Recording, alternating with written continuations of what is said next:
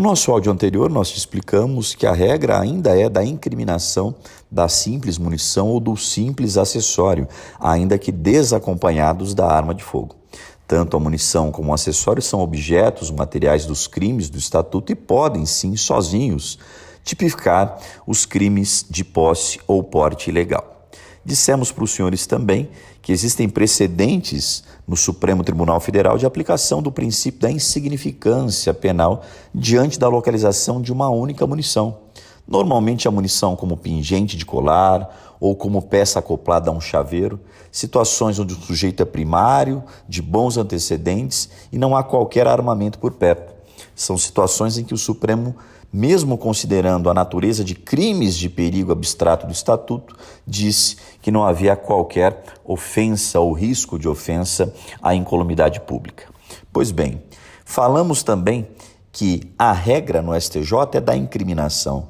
Nós só iremos afastar o crime de posse ou porte diante de munições nas situações excepcionalíssimas semelhantes àquelas tratadas pelo Supremo Tribunal Federal.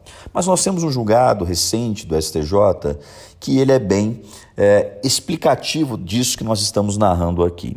A situação concreta envolve uma única munição de uso restrito e aqui foi mantida a condenação.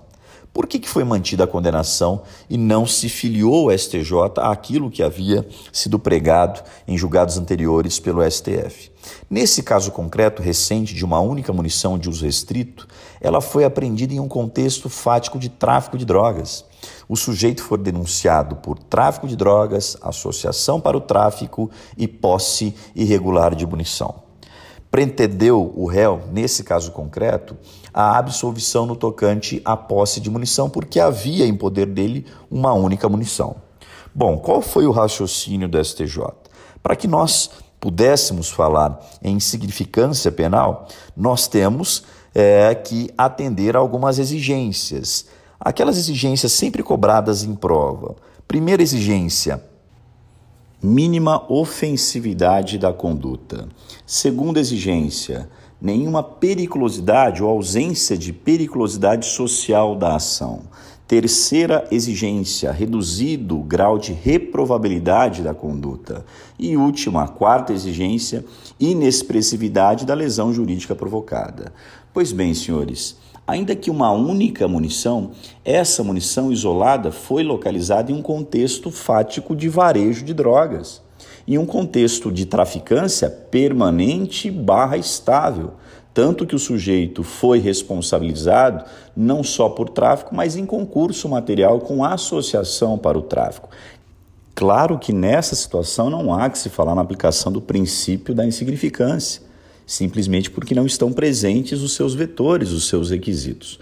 Isso reforça aquilo que foi dito no início desse áudio e o que foi dito no áudio anterior.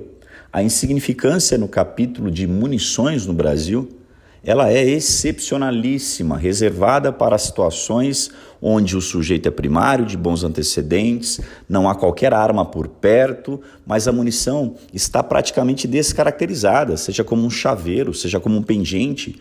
Nunca nós iremos afastar o crime de posse de munição diante, ainda que de uma única munição, se ela estiver relacionada ao tráfico de drogas.